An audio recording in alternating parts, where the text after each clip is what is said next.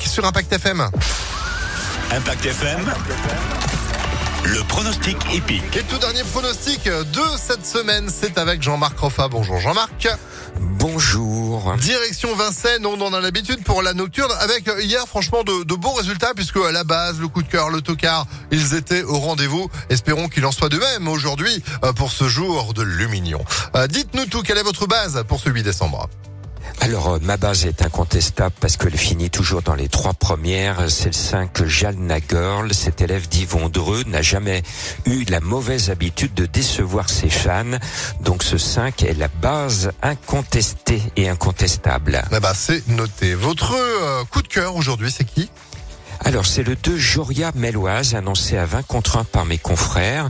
Son entraîneur euh, Beloche est très confiant. Euh, sa dernière course ne compte pas puisqu'elle est partie au galop. Elle est bien à l'entraînement, je la sens bien et ce numéro 2 devrait corser les rapports. C'est un joli coup de cœur spéculatif. Allez, on termine avec l'autocar pour aujourd'hui.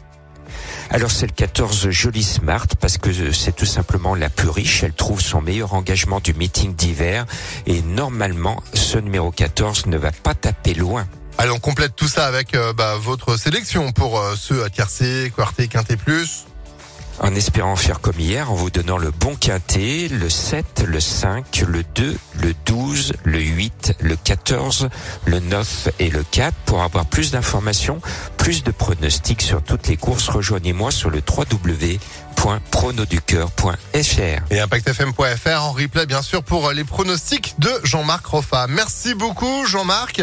Bonne fin de semaine et bonne fête des Lumières. Bonne fête